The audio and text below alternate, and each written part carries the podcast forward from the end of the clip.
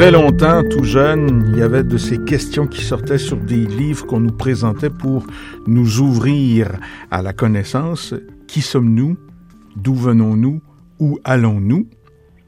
Des questions philosophiques, existentielles, c'est un fait, que l'être humain se pose et depuis la nuit des temps, probablement. L'homme, c'est une espèce curieuse qu'il a toujours été, toujours en quête d'exploration.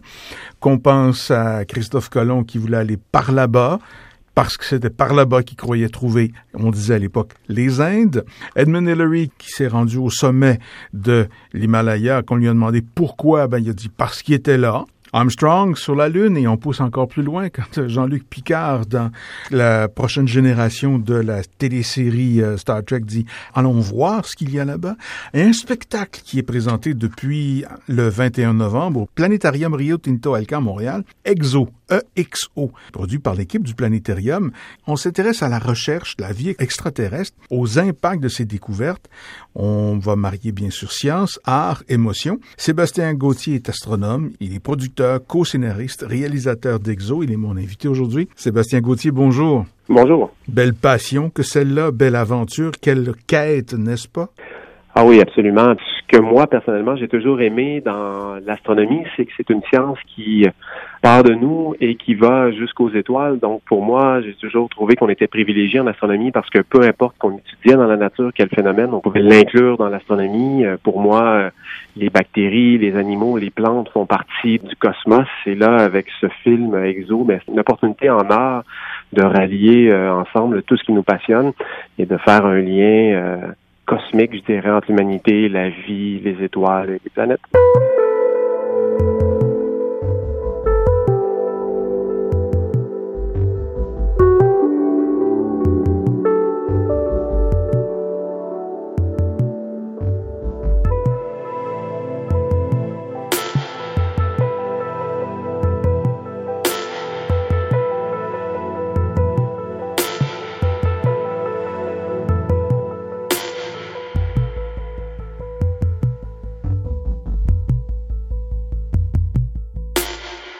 Ce que vous dites là et dans le timbre de voix que vous avez expliqué ça, il y a une grande part d'émotion et d'émotivité Mhm. chez le scientifique que vous êtes quand vous parlez de l'espace, n'est-ce pas?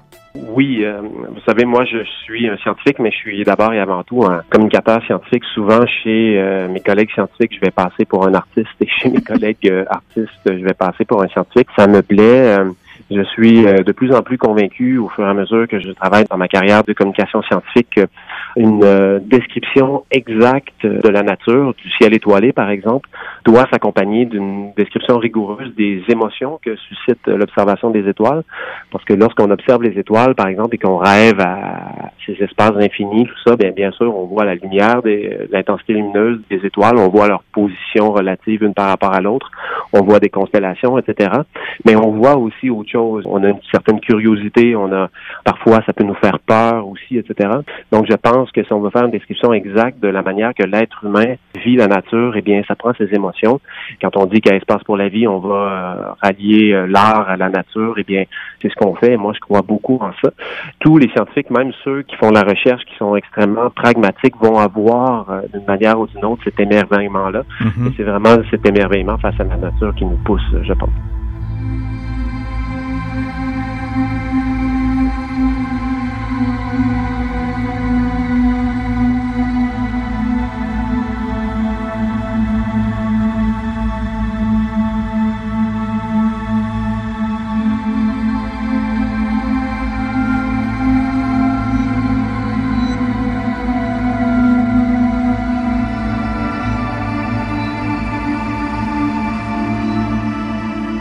Sébastien Gauthier, on dit que EXO est un spectacle immersif. En quel sens? C'est un spectacle qui est d'abord projeté sur un dôme de 360 degrés. Donc, vous imaginez euh, une demi-sphère qui, ici au planétarium, fait 18 mètres de diamètre. Alors, on a 200 sièges qui sont en dessous de cette voûte.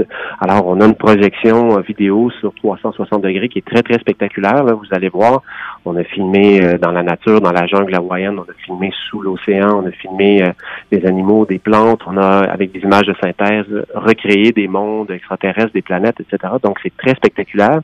Et ça serait déjà spectaculaire, je pense, si on présentait ça au cinéma sur un écran rectangulaire. Mais là, en étant sur 360 degrés, c'est immersif parce qu'on fait partie de l'action, on fait partie de l'image. C'est un film qui, pour autant les, jeunes que les adultes, alors les adultes sont émerveillés par ça et les enfants, on les entend dans la salle, ils vont être en dessous de grandes feuilles, par exemple, de végétaux et un peu comme s'ils étaient des fourmis en train de regarder sur le dôme géant la végétation et on entend des wow partout. Alors ça, c'est à l'image. Puis au son aussi, on a 20 haut-parleurs qui sont répartis autour de nous. Et avec notre concepteur euh, sonore, Benoît Dame, eh bien, on a spatialiser la musique, mais le son aussi. Donc, c'est très, très spectaculaire. Donc, c'est une expérience qui est immersive et elle est immersive physiquement par nos sens. Elle est immersive aussi euh, dans notre esprit, dans le sens que le propos va nous amener euh, très, très loin, va nous, nous, habiter, va nous, nous transporter euh, dans l'espace. Sommes-nous seuls? Bien, vous allez voir en voyant le film que on ne donne pas de réponse parce qu'on n'a pas encore trouvé de la vie à l'extérieur de la Terre. Il y a une science qui s'appelle l'exobiologie, donc qui s'intéresse à la vie à l'extérieur de la Terre.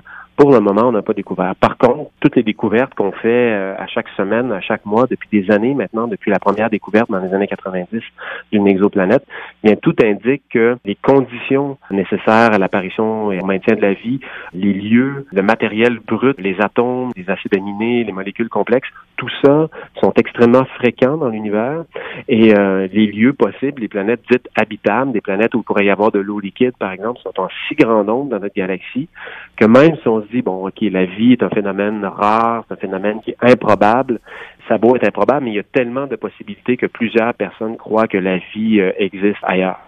Donc, on dresse un portrait objectif de la situation, un portrait aussi qui est très euh, contemplatif de la vie, mais c'est aux gens, leur croyance peut s'incorporer dans le film. Moi, ce que j'aimerais, entre autres, c'est un des objectifs du film, c'est que les gens soient capables de réfléchir, euh, commencer à réfléchir tout de suite aux impacts dans la société que pourrait euh, engendrer la découverte de la vie extraterrestre.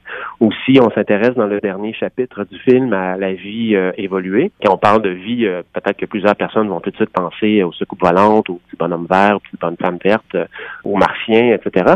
Mais euh, les exobiologistes vont s'intéresser autant aux micro-organismes, aux microbes, comme sur la Terre, par exemple, pendant près d'un milliard d'années, la vie était une pratique euh, unicellulaire très, très, très, très simple.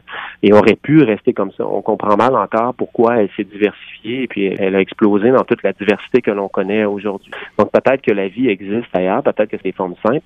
Mais évidemment, qui dit recherche de vie, comme je le disais tantôt, pense à des civilisations plus avancées. Donc on s'intéresse à ça. Civilisation plus avancée, peut-être qui serait comme nous, vous disiez en introduction que l'être humain était une espèce euh, curieuse. On parle beaucoup de ça dans le film.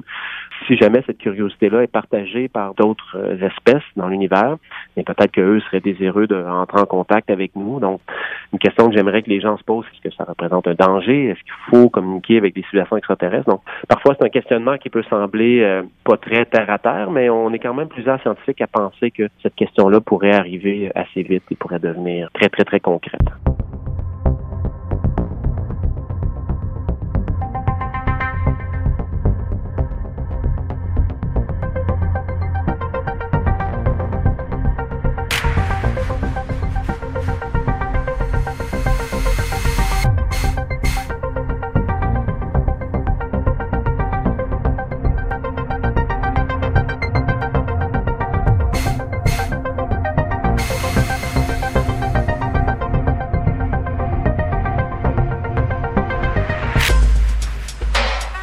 Et dans la notion de l'espace-temps, le assez vite, ça se calcule pas en minutes, mais pas en, en siècles non plus. Depuis l'invention du télescope, le perfectionnement du télescope par Galilée en 1609, il y a beaucoup d'enthousiasme chez les, observateurs, chez les astronomes. On pense depuis longtemps qu'on va trouver de la vie. Il fut une époque où on se disait, bon, mais si on fabrique un télescope suffisamment puissant et de suffisamment bonne qualité, on va voir les animaux sur la Lune ou les animaux sur mmh. les anneaux mmh. de, Saturne, par exemple. Donc, c'est pas vrai que les scientifiques ne croient pas aux extraterrestres. Les scientifiques croient aux extraterrestres depuis vraiment longtemps. Mais la différence avec l'époque que l'on vit euh, actuellement, c'est que selon plusieurs scientifiques qu'on a interviewés, spécialistes en exoplanètes, il semblerait y avoir trois éléments euh, réunis, des éléments gagnants. Les trois éléments sont les suivants. Donc, on a actuellement des télescopes géants de plusieurs mètres de diamètre sur les hautes montagnes. On en parle dans le film justement, et on a aussi des télescopes dans l'espace, donc des télescopes très puissants capables de détecter de la lumière faible en provenance des planètes lointaines. On a aussi des caméras qui sont euh, derrière ces télescopes-là, donc des instruments qui sont faits sur mesure pour détecter les signatures du vivant, des gaz comme par exemple le méthane ou l'ozone ou l'oxygène ou même peut-être éventuellement la chlorophylle qu'on pourrait détecter à distance avec ces instruments-là. Mhm. Et aussi, contrairement à il y a quelques siècles, on dispose d'outils informatiques extraordinairement puissants et de collaboration entre les différentes universités, différents chercheurs et chercheuses du monde, qui fait que ces trois éléments-là ensemble font croire à plusieurs scientifiques que une question de décennies. Là. Donc, on va souvent, évidemment, c'est de la spéculation, et quand la science se met à spéculer, là, c'est pas nécessairement euh, plus crédible que n'importe qui, mais ça montre qu'il y a une passion là-dedans. Donc, on va souvent entendre chez euh, les scientifiques qui sont quand même sérieux que on pourrait, de notre vivant, avoir la première euh, détection. Par contre, ça va être probablement au début des moyens très indirects, c'est-à-dire des analyses spectrales des atmosphères des planètes lointaines, où on aurait un spectre de composition chimique, on pourrait savoir que tel ou tel tel ou tel élément, puis à un moment donné se convaincre qu'il est extrêmement probable que ces éléments-là soient dus à la vie, etc. Maintenant, pour avoir des images d'une forêt ou de plancton océanique, par exemple, sur un océan qui serait rempli de plancton, quelque chose comme ça, mais ça, ça pourrait prendre un siècle encore mais on pense quand même que c'est une question de décennies et non pas de millénaires avant qu'on trouve la vie. Puis si on la trouve pas, mais ben, évidemment, on pourra jamais prouver que la vie n'existe nulle part. Il faudrait euh, faire le, détour de tous les nuages, tous les étendues d'eau, tous les étendues liquides, toutes les roches de l'univers. On pourra jamais faire ça pour prouver qu'il n'y a pas de vie.